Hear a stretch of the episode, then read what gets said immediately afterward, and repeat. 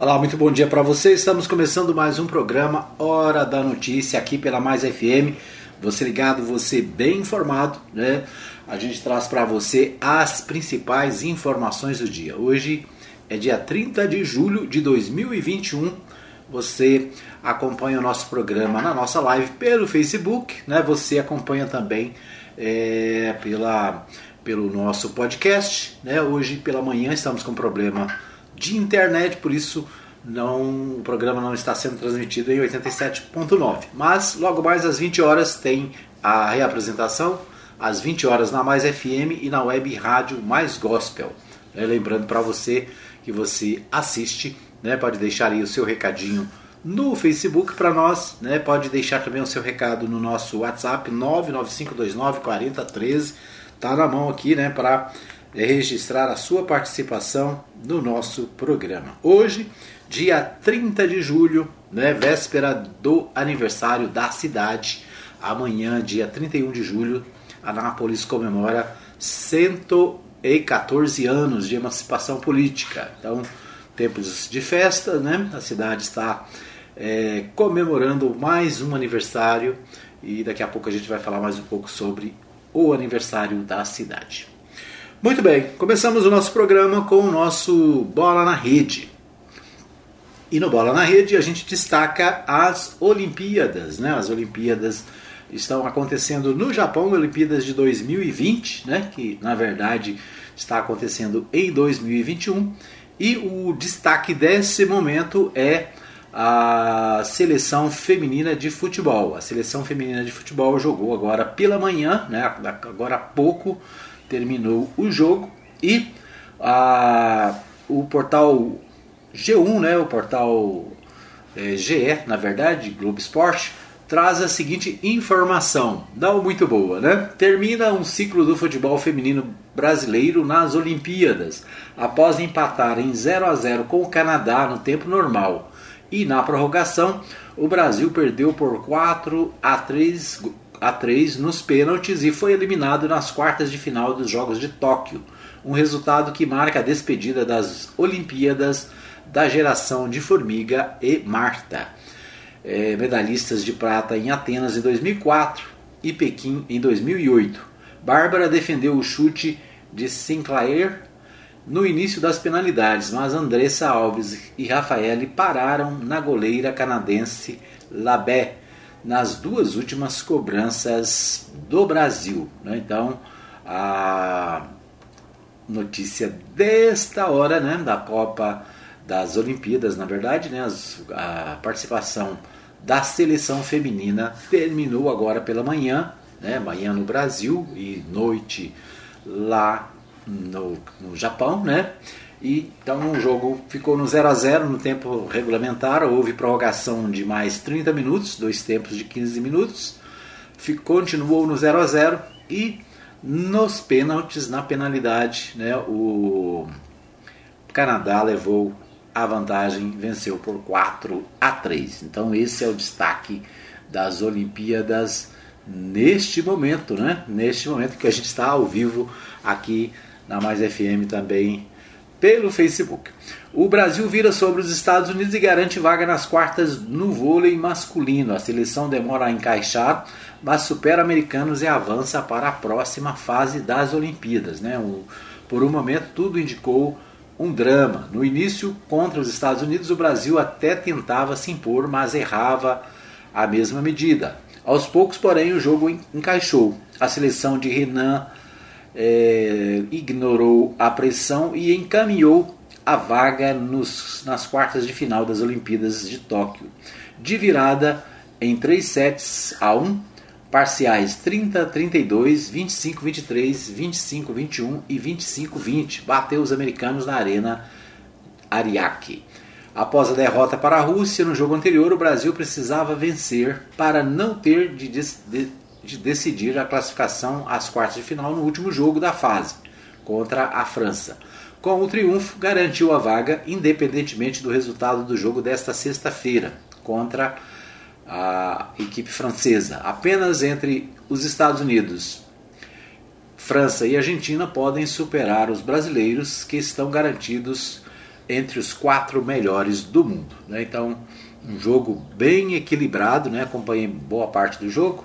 Né? Um jogo, você pode ver que os sets aí foram todos por diferença pequena, né? 30 a 32, 25 a 23, 25 a 21, 25 a 20.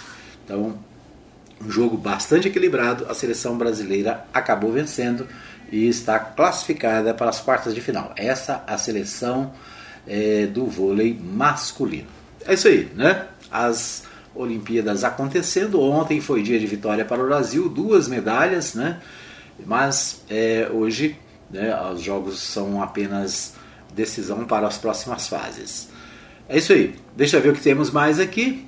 É, Abner Teixeira vence e garante primeira medalha do boxe em Tóquio. Né? Então o brasileiro mostra, é, mostra força, vence Hussein é, Lasheim da Jordânia e vai à semifinal das Olimpíadas. Então o Brasil já garantiu uma medalha no boxe das Olimpíadas de Tóquio. Nesta sexta-feira, Abner Teixeira venceu o seu oponente da Jordânia e se classificou para as semifinais da categoria pesada, entre 81 e 91 quilos, por decisão, por decisão dividida.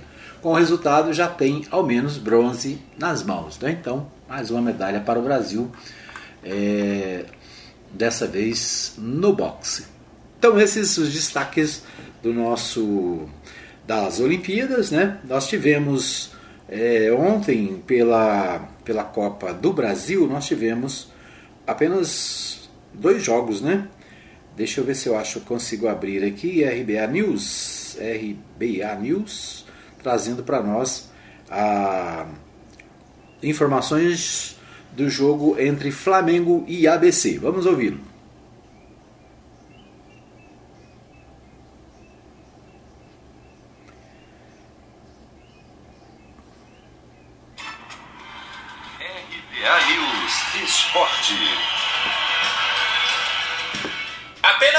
Desastre tira o Flamengo das quartas de final da Copa do Brasil.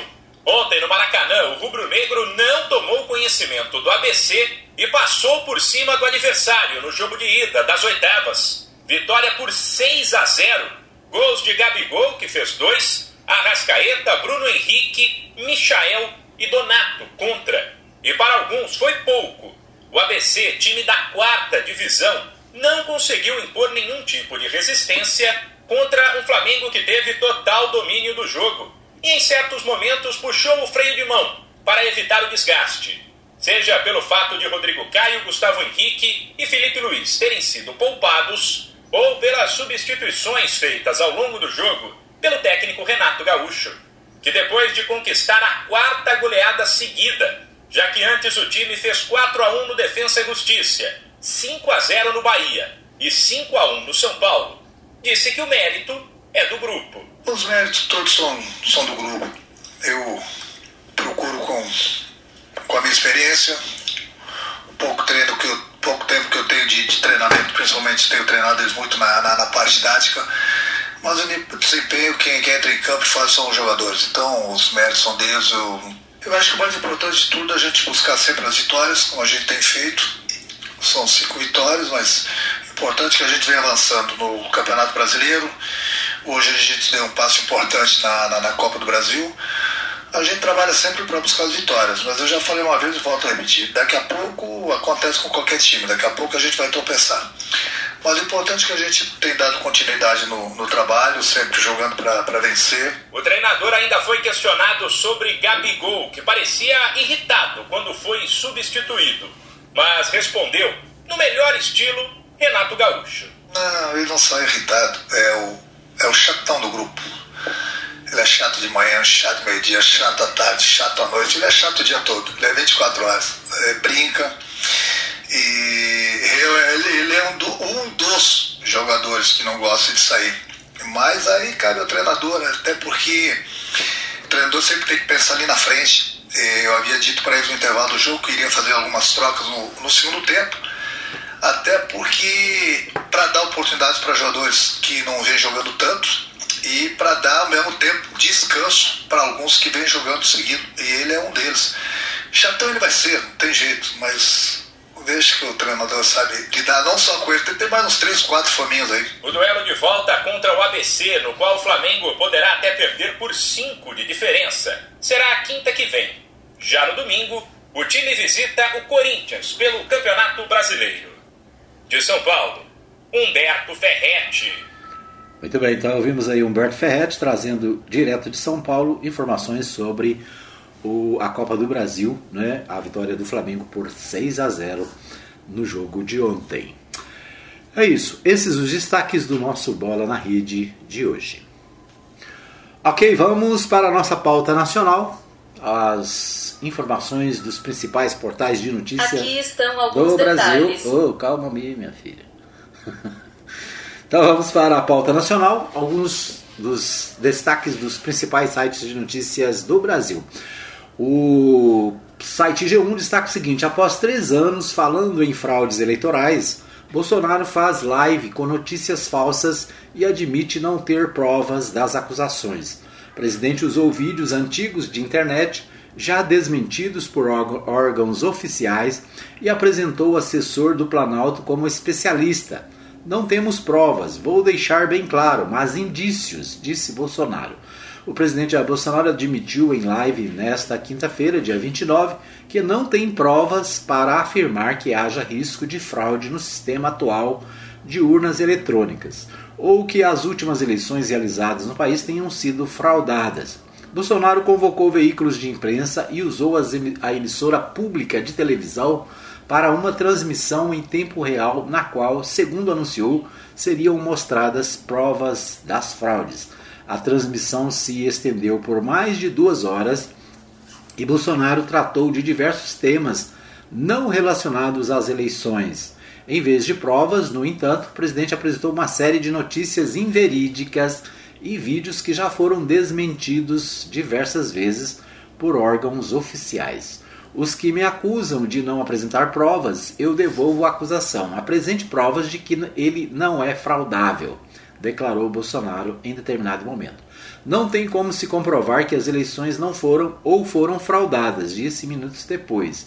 Não temos provas, vou deixar bem claro, mas indícios que eleições para senadores e deputados podem ocorrer a mesma coisa. Por que não? Apontou em um terceiro momento. Especialista do governo. Ao longo de toda a transmissão, Bolsonaro esteve ao lado de um especialista, entre aspas, apresentado por ele apenas como Eduardo, analista de inteligência. Questionada inicialmente, a secretária de comunicação da Presidência da República, SECOM, Secretaria né, de, de Presidência de Comunicação da Presidência da República, SECOM disse não ter a identificação completa do homem.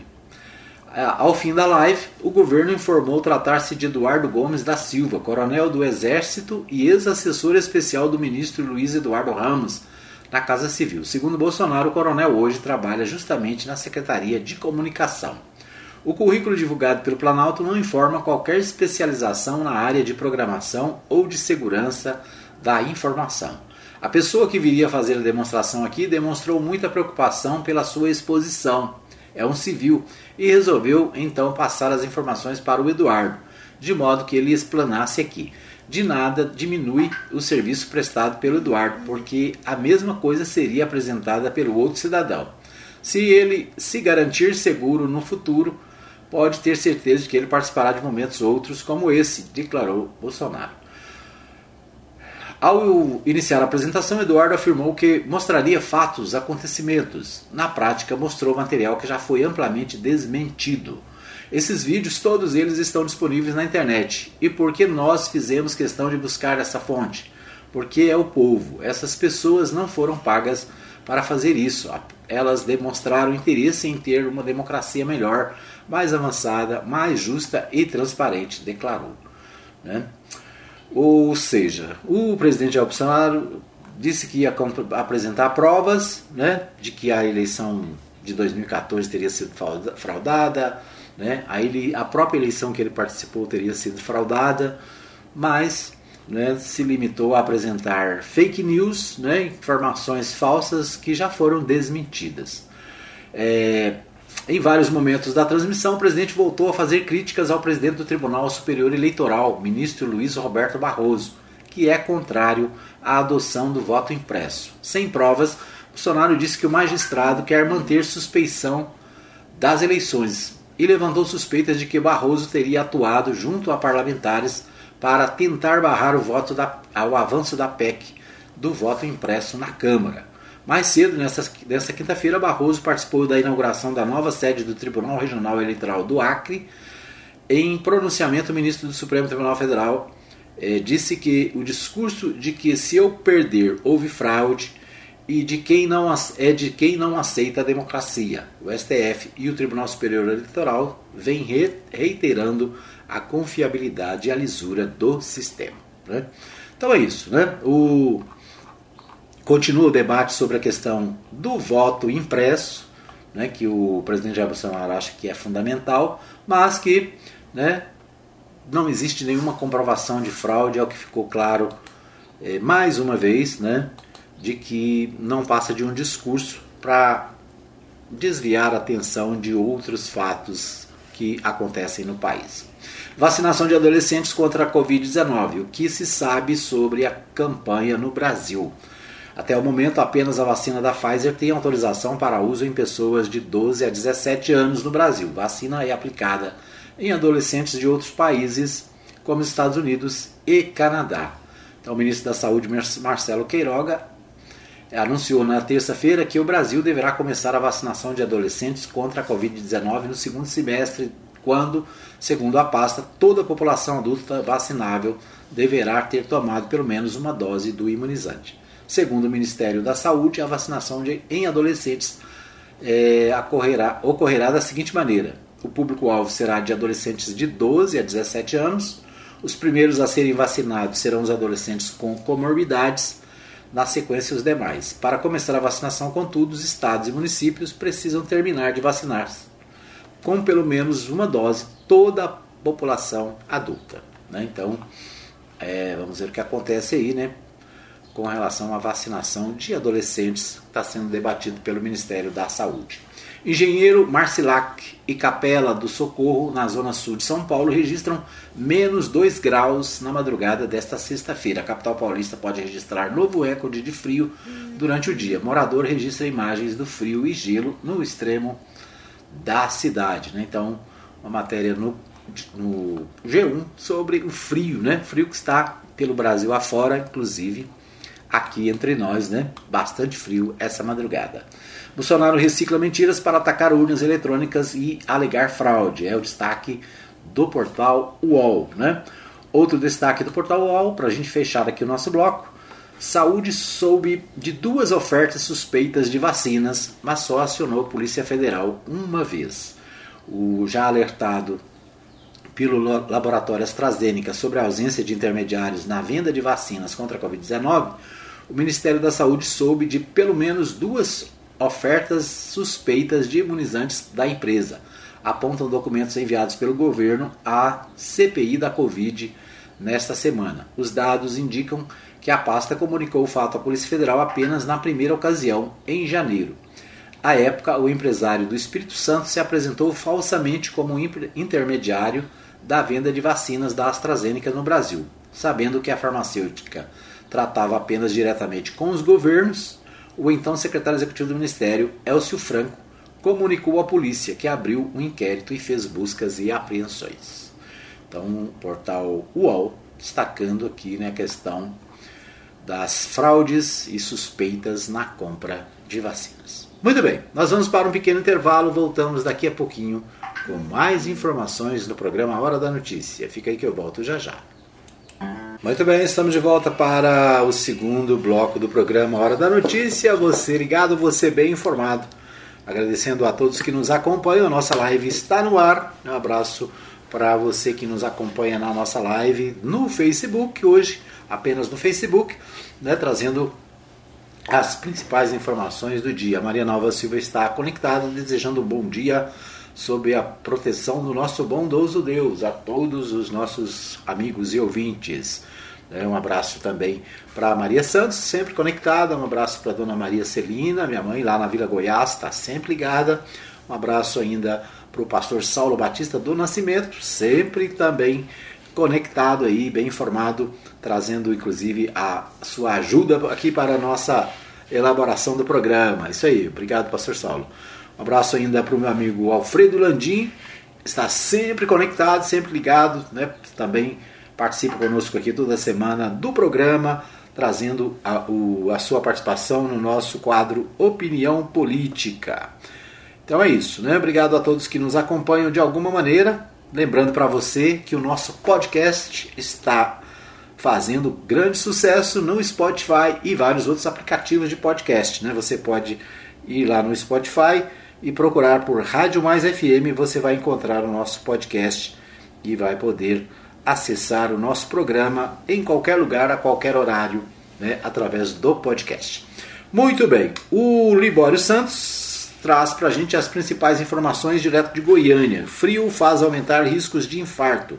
Clínica é fechada devido aos maus tratos de pacientes eh, que estão suspeitos de Covid. Agricultura familiar recebe apoio através da Câmara Federal. Esses são alguns dos destaques do Libório Santos. Vamos ouvi-lo. Frio faz aumentar os riscos de infarto. Clínica é fechada devido a maus tratos e pacientes estão com suspeitas de Covid.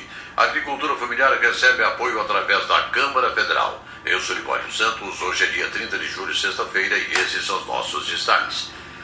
Vai durar pouco, mas o frio retornou. E uma curiosidade importante: dados do Instituto Nacional de Cardiologia revelam que o risco de infarto é 30% maior durante o inverno, de 21 de junho a 22 de setembro. É estimado que a cada queda de 10 graus Celsius o índice aumente em 7%. O médico cardiologista Frederico Nacruti explica que isso acontece porque em climas mais frios os vasos sanguíneos se contraem, diminuindo o fornecimento de sangue para os diversos órgãos do corpo e sobrecarregando o coração. Além disso, pessoas que já possuem doenças cardiovasculares, principalmente a coronariana, em que há obstrução das artérias, estão mais suscetíveis ao risco de infarto no inverno. Três paróquias da Igreja Católica estão acolhendo aqui em Goiânia, a partir da noite passada, moradores em situação de rua durante a onda de frio. As igrejas estão ficando abertas a noite toda para abrigar os moradores de rua e pedem à população doações de roupas, cobertores, alimentos e artigos de higiene pessoal. Com o apoio do Ministério Público, Polícia Militar, Polícia Civil, a Vigilância Sanitária de Anápolis interditou uma clínica de recuperação com 50 internos devido a denúncias de maus tratos Chegando ao local, segundo Hugo Dias, coordenador da Vigilância Sanitária, foram constatados casos suspeitos de Covid. Chegando aqui no local, a gente observou que alguns internos possuíam sintomas gripais e, mediante alguns testes rápidos que eles realizaram, observamos também a presença de testes positivos. Diante disso, então, nós solicitamos às equipes de saúde para virem ao local fazer uma testagem em massa de todos os internos, porque sim, pode existir a possibilidade desses internos ou mais internos apresentarem a Covid. Então, como o estabelecimento ele apresenta apresenta algumas irregularidades e ele será, por conta disso, já foi lavrada a interdição, a gente tem que dar o devido encaminhamento correto a esses internos, caso apresente positivo. A Polícia Rodoviária Federal, em conjunto com a Polícia Militar, prendeu um casal transportando 15 quilos de pasta base de cocaína dentro de um carro na J060 em Trindade, os dois disseram que saíram de Cuiabá, no Mato Grosso, para Goiânia e que receberiam 15 mil reais pelo transporte. Segundo a polícia, a droga é avaliada em cerca de 1 milhão 850 mil reais. A rede estadual de ensino de Goiás retomará as aulas presenciais no dia 2 de agosto, na próxima segunda-feira, em regime híbrido. O retorno será realizado com ocupação de até 50% da capacidade da escola, conforme as deliberações do Centro de Operações de Emergências em Saúde Pública de Goiás para enfrentamento do coronavírus. Em sistema de revezamento de alunos, haverá aulas presenciais e não presenciais. A prioridade de retorno presencial é para os estudantes sem acesso à internet, com dificuldade de aprendizagem e em vulnerabilidade social. Duas horas de frio bem próximas uma da outra já provocaram elevação de preços de alguns produtos hortigranjeiros e podem subir ainda mais. No início de junho, a caixa de pepino na Ceasa, aqui na capital, custava 30 reais, agora 80 reais. O tomate também foi afetado. Nessa madrugada, a temperatura em Goiânia chegou a 10 graus, esperava-se menos ainda. Em Jataí, sudoeste do estado, os termômetros caíram para 7 graus. A Organização das Cooperativas Brasileiras em Goiás realiza nesta sexta-feira as posses dos integrantes dos comitês de mulheres e de jovens. Os dois colegiados criados pelo CB têm o objetivo de aumentar a representatividade desses públicos nas cooperativas goianas. A Câmara Federal volta no recesso de meio de ano na próxima segunda-feira. Devido à pandemia, tem sido priorizar a apreciação de matérias que tratam de minimizar os efeitos sobre a situação. Mas, segundo o deputado José Mário Schreiner, inúmeros outros projetos foram aprovados no primeiro semestre e, dentre eles, alguns que tratam de se oferecer maior apoio à agricultura familiar. De uma forma geral, a Câmara Federal tem trabalhado muito em prol aprovação de projetos extremamente importantes, como, por exemplo, nós aprovamos ah, o projeto de lei 823 de 2020, que dá amparo aos agricultores familiares né, e que garante medidas emergenciais de amparo a todos os agricultores familiares do Brasil. Um instrumento fundamental para diminuir, inclusive, os impactos da pandemia. Então, esses agricultores familiares eles vão receber um suporte muito grande, porque a gente sabe também que tem a sua renda comprometida. Detalhe com relação ao outro projeto que trata da ovinicultura e caprinocultura.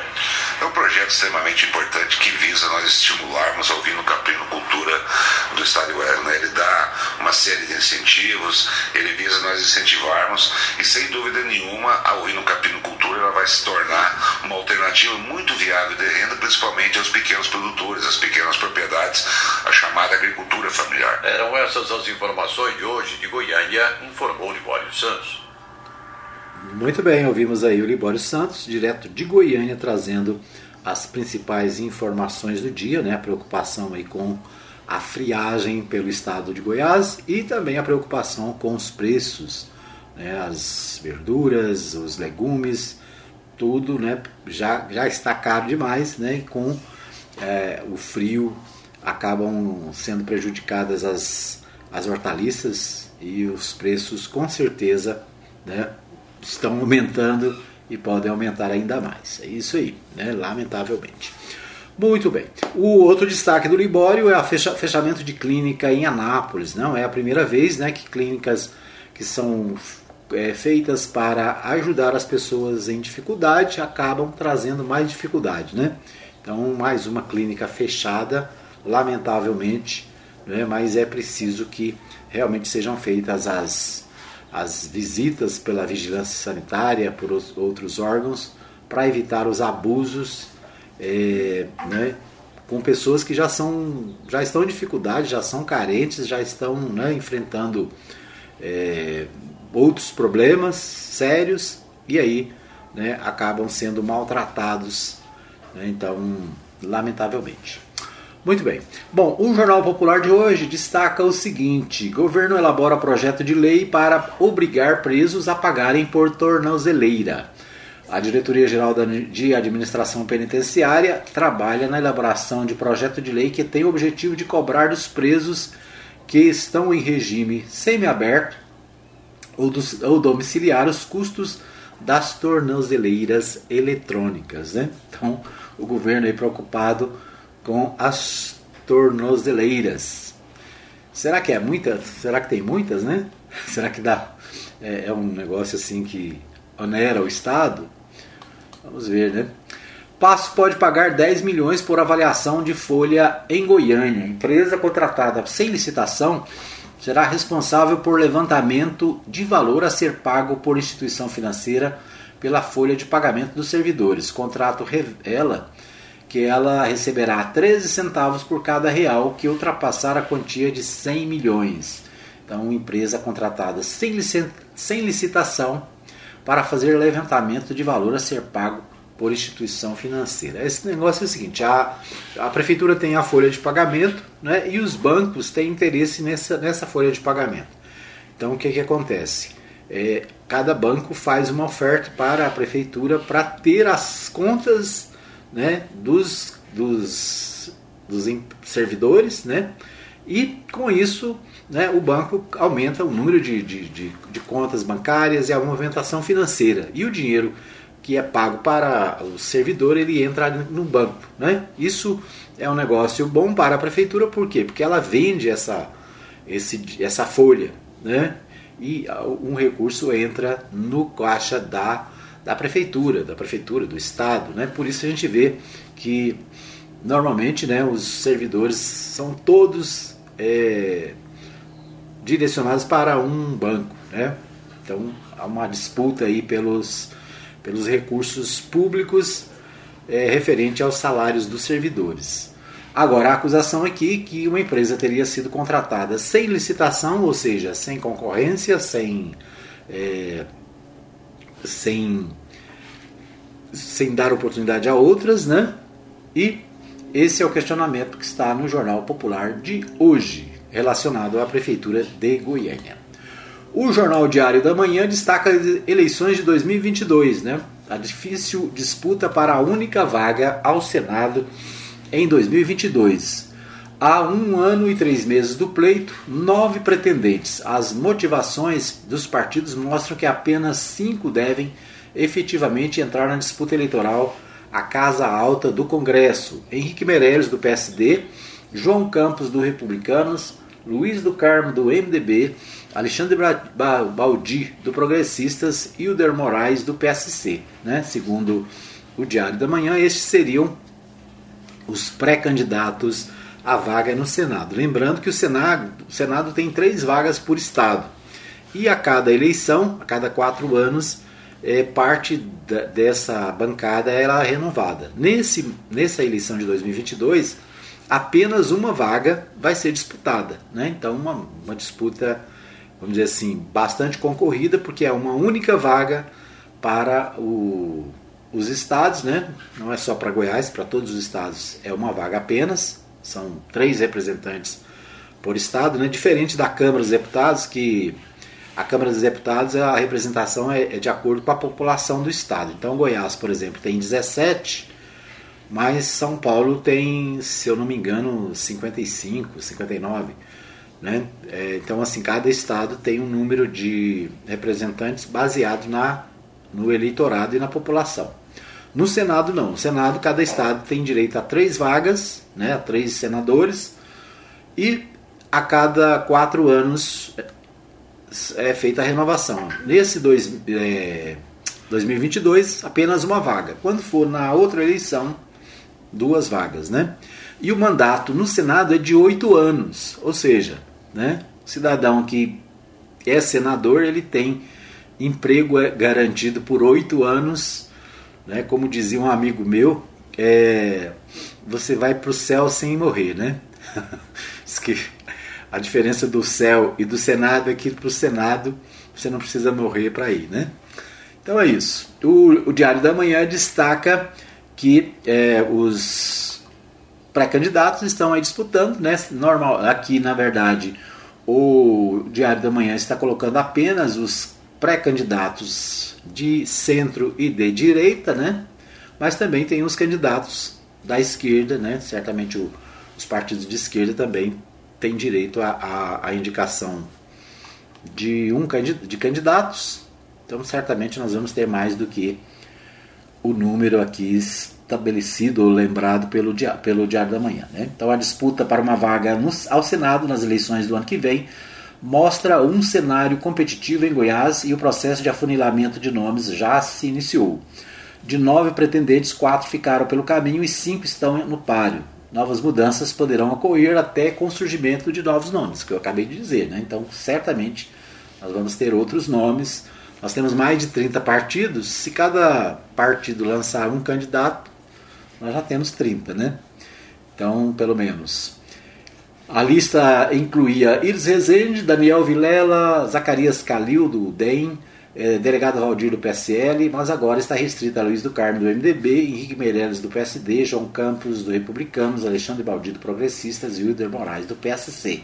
Então esses são alguns pretendentes. Todos esses pretendentes buscaram espaço, buscam espaço na chapa encabeçada pelo governador Ronaldo Caiado. Esse é o detalhe, né? Esses aqui querem estar na chapa do Caiado, então a disputa aí é acirrada mesmo. Né?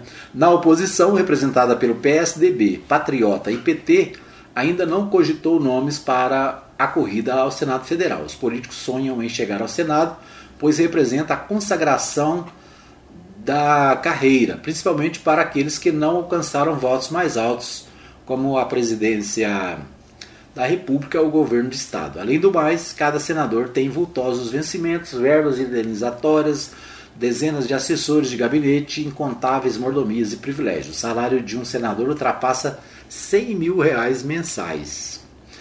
Senado é melhor que o céu. né, eu acabei de falar e está aqui no texto, né?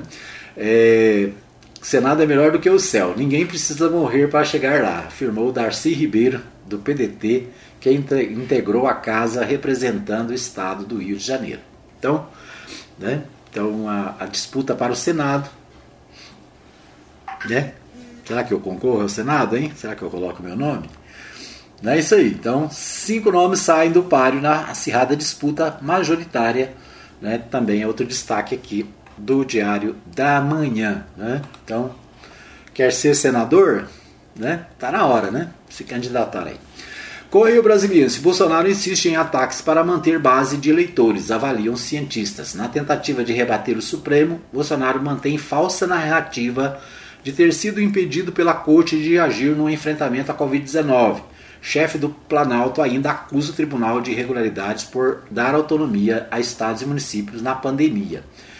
É, o presidente Jair Bolsonaro retomou a escalada de ataques contra o Supremo Tribunal Federal. Ele criticou o vídeo divulgado na quarta-feira em que a corte desmente ter proibido o governo federal de agir no enfrentamento da pandemia e dado toda a prerrogativa a estados e municípios.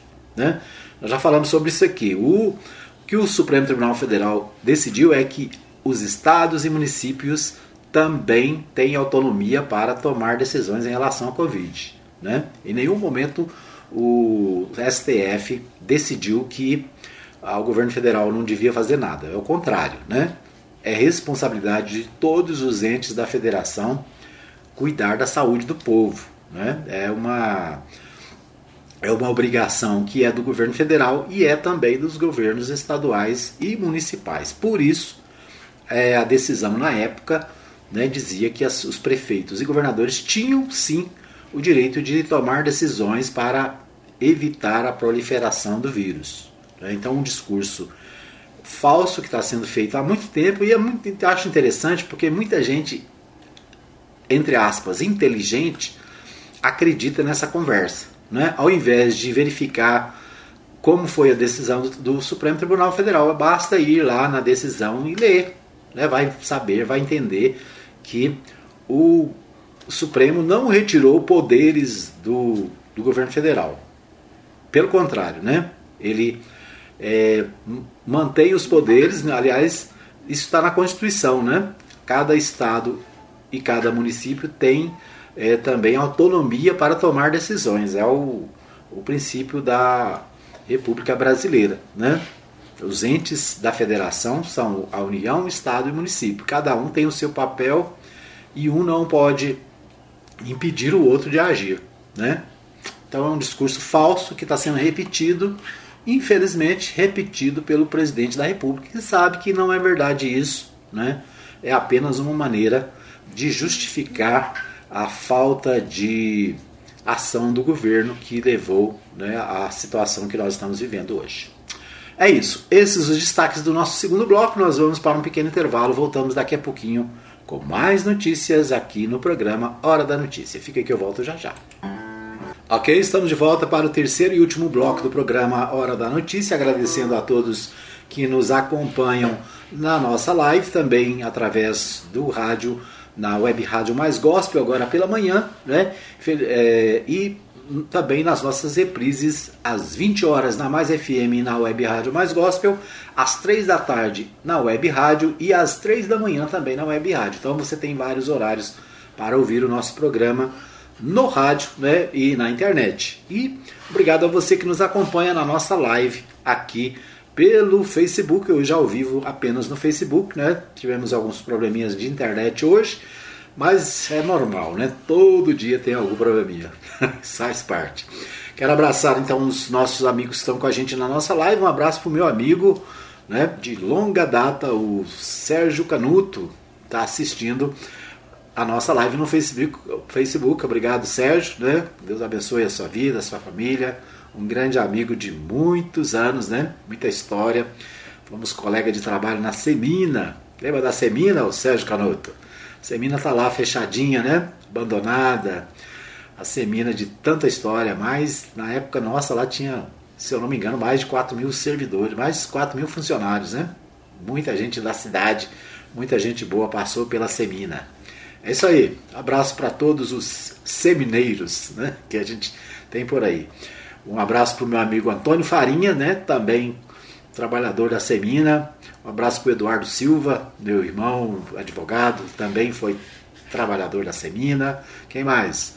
O Alonso, né, o meu tio Alonso, que me levou para a Semina, foi o Alonso é, Ribeiro, né, que me levou. Um abraço para todo o povo aí. Né? Tem muita gente muitos ex-empregados da Semina por aí, né? Graças a Deus, tem muita gente aí ainda forte. É isso aí, um abraço para o Sérgio, obrigado pelo carinho da audiência, um abraço para toda a família. Muito bem, hoje é hoje não, né? Amanhã é aniversário de Anápolis. Anápolis completa 114 anos de emancipação política. Nós queremos deixar aqui os nossos parabéns para essa cidade tão querida, né? Eu estava fazendo as contas aí essa semana. No mês de janeiro, no próximo mês de janeiro, nós vamos completar, eu, né, a minha família, vamos completar 50 anos de Anápolis. Né? Nós chegamos aqui na década de 70, na verdade em janeiro de 1972. Né? Então, em janeiro agora, a gente vai completar, se eu não tiver errado nas minhas contas aqui, 50 anos de Anápolis. É isso mesmo, né? Cheguei aqui com 13 anos de idade, vindo de Araújos, Minas Gerais. Um abraço para o Itamar Santos e o pessoal que nos ouve lá em Araújos, né? Também sempre acompanha o nosso programa. Então a gente veio de Araújos. Naquele tempo a gente vinha de trem, né? Trem da, da rede ferroviária. E levava três dias dentro do trem para chegar aqui em Goiás, né? Mas milhares de pessoas vieram de Goiás, vieram de Minas, vieram de São Paulo, vieram de outros lugares para o oeste né, do Brasil. Ah, lembra aquela o oeste americano, né? Eu me lembro quando era criança assistia muito filme de cowboy e o povo ia para o oeste dos Estados Unidos, né? Nós viemos para o oeste do Brasil na década de 70 e muitos outros vieram antes, né? Meus avós maternos vieram na década de 60, se eu não me engano, 66 por aí, 64, 66. Meu avô veio para Abadiânia, né? Então, muitos parentes, muitos é, estão em Abadiânia, muitos estão em Anápolis, muitos estão em Brasília, né? Então, muita gente veio para essa região. E nós, né? Graças a Deus, temos parar em Anápolis, essa terra tão abençoada, tão querida. Aqui, todos nós, né? Meu pai e minha mãe vieram com sete filhos, né? Dos sete, é, um faleceu logo no início, né, um pequenino, ainda criança, bebê, faleceu, nós ficamos seis, depois nasceu o nosso irmão goiano, né, apenas um é anapolino, e a gente tá aí, né, vivendo nessa cidade tão linda, tão querida, há mais de 49 anos, né? Quase 50 anos. A dona Maria Celina, minha mãe, está assistindo o programa, com certeza lembra né, de muitas histórias da nossa chegada aqui na, na Manchester Goiana, do nosso, nossas lutas, né? E as nossas conquistas. Então foram muitas lutas, né? Mas também foram muitas vitórias e muitas conquistas. É isso aí. Eu me alegro de ser cidadão napolino, né? Fui é, homenageado pela Câmara Municipal através do projeto do meu amigo vereador Alfredo Landim, né? Me tornei cidadão napolino, é uma das coisas que eu me orgulho muito. Fico muito feliz de poder fazer parte né, da comunidade anapolina. É isso aí. Parabéns para a nossa cidade. Vamos tocar parabéns aqui.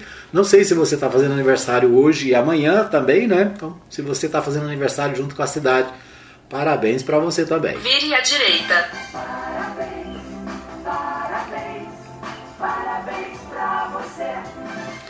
Muito bem, né? Tem um, a mulher do Google aqui mandando virar à direita. Não é possível, né? Não tem jeito. Muito bem. É, o Libório Santos né, acaba de encaminhar para a gente aqui uma matéria com o ex-prefeito Antônio Gomide, deputado estadual, falando sobre a Universidade Estadual de Goiás. Vamos ouvir né, a, a matéria feita pelo Libório Santos com o Antônio Gomide sobre a Universidade Estadual de Goiás. Vamos ouvi-lo. Para o próximo dia 18, professores Oito professores e servidores da UEG programam uma paralisação de um dia como alerta e para demonstrarem sua insatisfação quanto à atual situação. Eles apresentam várias reivindicações ao governo do Estado. Na Assembleia Legislativa, o deputado Antônio Gomide, que integra a Frente Parlamentar em Defesa das Universidades, defende uma melhor atenção à universidade e destaca os principais problemas enfrentados. É o que nós estamos presenciando é um grito de alerta né, da comunidade universitária da Universidade Estadual de Goiás, mais uma vez, né, acenando aí agora para uma paralisação dia 18 de agosto, exatamente para alertar, para que possa sensibilizar o governo Ronaldo Caiado em poder investir na Universidade Estadual de Goiás. Né?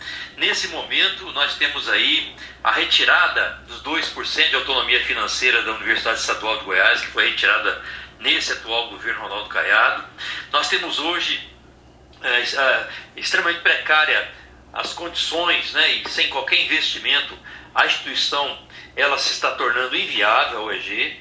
Né? Nós temos aí muitos professores com mestrado doutorado que estão recebendo como especialista até hoje. Né? Isso já tem mais de três anos que não são atualizados, não recebem os reajustes e também não, não, não tem dado a garantia é, do aumento da, da data base, né? que é essa possibilidade aí de podermos é, fortalecer o quadro docente ali daquela universidade. Então são reivindicações justas, né? Algo que o trabalhador, algo que o professor precisa não só valorizar a sua carreira, como também fortalecer a Universidade Estadual de Goiás quando luta pela autonomia financeira devolver os 2%.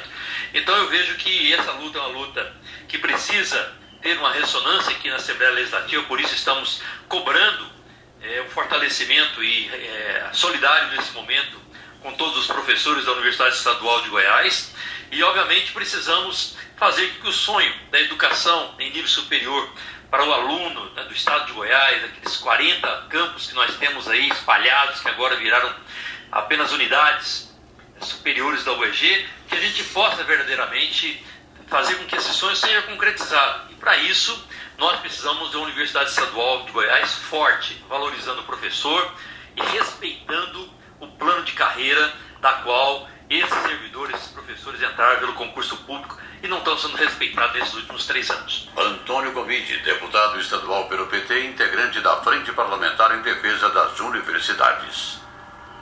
Muito bem, então aí a participação do Libório Santos trazendo né, a matéria com Antônio Gomide sobre a Universidade Estadual de Goiás, que tem sede aqui em Anápolis, né? Universidade que é, tem grande importância para a população goiana né? Então aí a participação do deputado e ex-prefeito de Anápolis, Antônio Gomide. Muito bem, o, vamos aos principais destaques dos sites de notícias da cidade.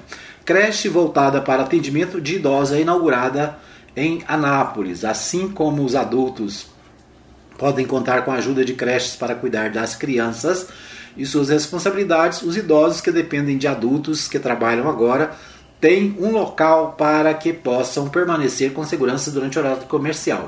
A inauguração do Centro Dia do Idoso Vilma Rodrigues, em Anápolis, é resultado de um projeto idealizado pela saudosa vereadora que dá nome ao local. Ela sonhou e agora o Poder Executivo Municipal colocou em prática. O centro é todo preparado para atender idosos acima de 60 anos, cujas famílias estão em situação de vulnerabilidade social que precisam de apoio para cuidar de seus entes enquanto trabalham ou estudam. Ah, são 344 metros quadrados de área construída, com salas de repouso, ambulatório, atividades individuais e coletivas, de eh, convivências, copa, cozinha, almoxarifado, refeitório, banheiros e área externa com academia. De acordo com a primeira-dama, Vivian Naves, uma das responsáveis pela implantação, a ideia foi acatada por unanimidade ao ser apresentada é, pela vereadora. A dona Vilma mora no meu coração. Era uma das primeiras pessoas a passar lá em casa de manhã para me levar para conhecer pessoas e abrigos. Um dia, ela me disse que quando ela não estivesse mais aqui, gostaria que eu continuasse esse trabalho. E eu faço isso todos os dias, disse ela. Né? O filho da, de Vilma Rodrigues, o delegado Manuel Vanderic, afirma que esse era o grande sonho de sua mãe, mas entende que há muitas pessoas envolvidas no resultado final. A estrutura aqui é toda no nova e vai permitir que idosos recebam cuidado especial, explica sobre o atendimento que será dado até 30 usuários. Né? Então, a ex-vereadora Vilma Rodrigues, que faleceu de câncer pouco depois de ser eleita vereadora aqui em Anápolis, né? Vilma Rodrigues, que era radialista, bastante conhecida na cidade, uma pessoa agradável, alegre, né? E que acabou é, morrendo em razão de um câncer. É, ela tinha um sonho e propôs na Câmara Municipal a, a criação da, de uma creche para idoso, né? Que é, está sendo inaugurada com o nome de Centro Dia do Idoso. Então, essa é uma obra né, que traz a lembrança do, da ex-vereadora Vilma Rodrigues, eleita na, na última, no último pleito. Né? Goiás prevê vacinação de adolescentes para o fim de setembro. Né? Nós falamos no bloco anterior sobre a vacinação de adolescentes, está sendo discutida pelo Ministério da Saúde, e em Goiás também né, a preocupação com a vacinação.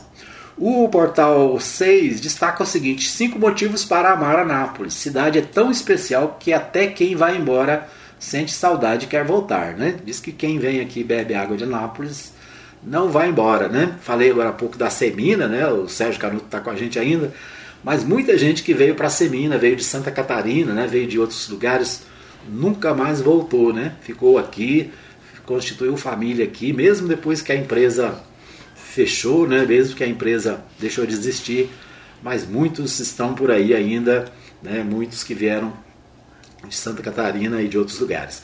Muitos que vieram para a base aérea, né? Conheço muitos, tenho muitos amigos. Tive a oportunidade de trabalhar na base aérea também na década de 80 e muitos amigos que vieram do Rio de Janeiro, de São Paulo, de outros lugares também permaneceram em Anápolis, né? E aqueles que foram embora, voltaram para os seus estados, estão sempre por aqui, né? Na, na época das férias, ao invés de vir para a praia, vem para a cidade, né? Então, é, os meus amigos tem vários amigos né, que foram trabalhar, é, servidores da base aérea né, e que ainda hoje têm vínculo com a cidade. Vamos ver o que, que diz aqui, os cinco motivos? Deixa eu ver se está se tá, se tá fácil de ver aqui. Né? É, Deixa eu ver aqui o que, que fala. Anápolis vai completar 114, no próximo, 114 anos no próximo sábado e os que moram na cidade carregam um grande carinho e orgulho por toda a trajetória desde que ela foi, funda, foi fundada. O município é tão especial que até quem vai embora sente saudade e quer voltar. E é para celebrar a data especial que o Portal 6 preparou uma lista de cinco dos motivos, dos vários motivos que a população tem para ser completamente apaixonada por Anápolis. Primeiro, Primeiro ponto, tempo fresquinho. Ah, hoje, hoje pelo menos está muito fresquinho, né? É muito pouco provável que exista algum anapolino que nunca se gabou para visitantes sobre o delicioso é, clima de Anápolis. Né? Até em momentos muito quentes, ainda é possível sentir um leve frescor e confortante no ar. Já nas épocas mais frias, dá o gosto de tirar o casaco é, e bota do guarda-roupa e comprar uma pamonha quentinha. Ah, boa ideia, né? A receptividade é outro ponto, né? Se tem algo que chama atenção de todo, em todo lugar é a receptividade do povo anapolino. Aqueles que chegam na cidade, independentemente da situação, são recebidos com afeto e amor, né? Um exemplo aqui foram os repatriados de Wuhan, que tiveram os perfis descobertos por moradores do município nas redes sociais e receberam enxurradas de palavras de acolhimento e carinho. Outro ponto, clima de interior. Nápoles é uma cidade grande com quase 400 mil habitantes. Mesmo assim, em todo canto é possível encontrar o clima delicioso das cidades pequenas. Nas feiras tem as melhores frutas, pessoas mais velhas continuam sentando na porta de casa para olhar o movimento e não dá para sair de uma longa fila, seja de banco ou supermercado, sem uma nova amizade. Modernidade, né? outro ponto forte da cidade. Apesar do clima da cidade pequena, Nápoles também é muito moderna. Recentemente, por exemplo, recebeu o Centro de Empreendedorismo, Tecno... Inovação e Tecnologia de Anápolis. Conta com duas universidades, indústrias farmacêuticas de renome internacional, o DAIA e o ACAUA. Né? O que mais? Ideal para criar filhos Pense em um lugar que tem tudo que é necessário para criar uma criança. Em Anápolis, os pais podem levar os filhos para diversos parques diferentes para se divertirem. Também tem cinemas, sorveterias e escolas diferenciadas que oferecem boa educação desde a sua fase, desde a fase da creche. É isso aí, né? Então, várias razões. O Portal 6 destaca aqui cinco motivos. Como é que é, que é o título mesmo? Cinco motivos para amar Anápolis. É isso aí. Com essa declaração de amor do Portal 6, né? Vamos ver o que tem mais aqui, só para fechar.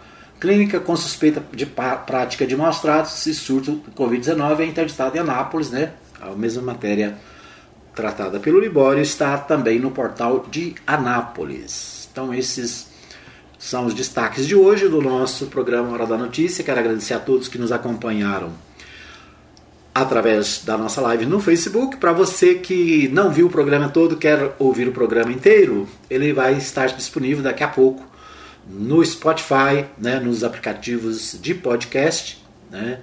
Você pode ouvi-lo a qualquer hora, em qualquer lugar, ok?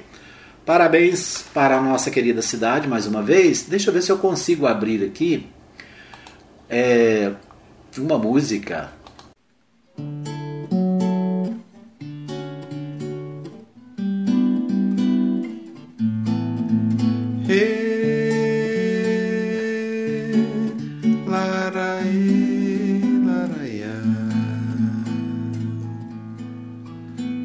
Eu hoje fiz essa canção pra você.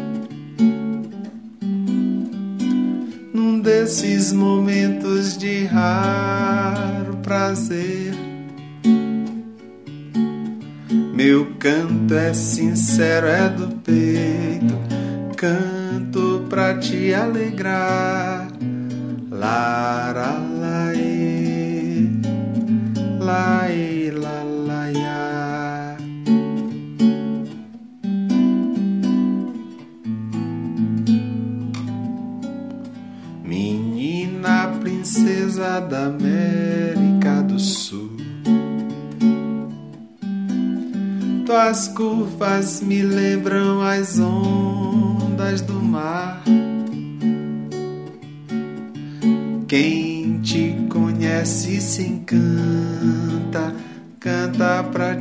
alegrar. Lara, laê,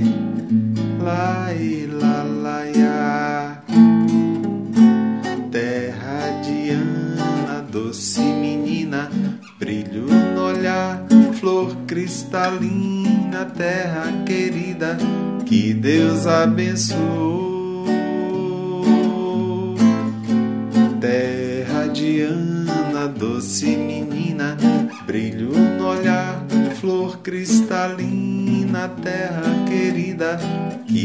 Abençoou. Ana, Anápolis é terra de Ana, é terra de Ana, é terra de Ana. Anápolis é terra de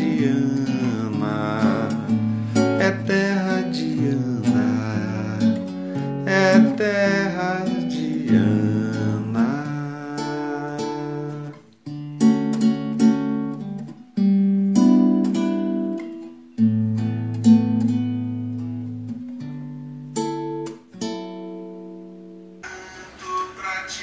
Muito bem, com o Rubão Lima ao fundo aí, nós encerramos o nosso programa de hoje, agradecendo a todos pelo carinho da audiência. Obrigado por ter assistido a nossa live dessa manhã. Obrigado pelo carinho de todos os dias. A gente vai estar de volta na segunda-feira, se Deus quiser, com mais uma Hora da Notícia, a partir das 8 da manhã.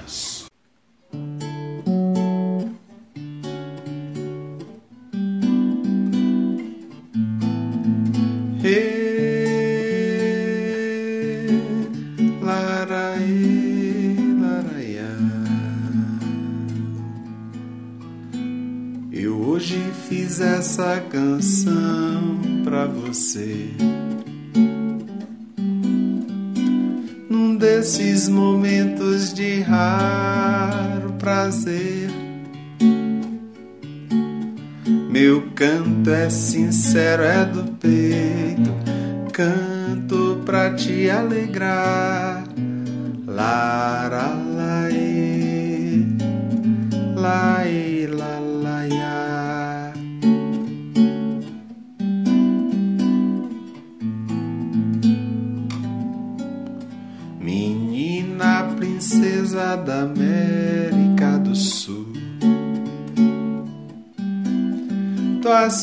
Curvas me lembram as ondas do mar. Quem te conhece se encanta, canta pra te alegrar.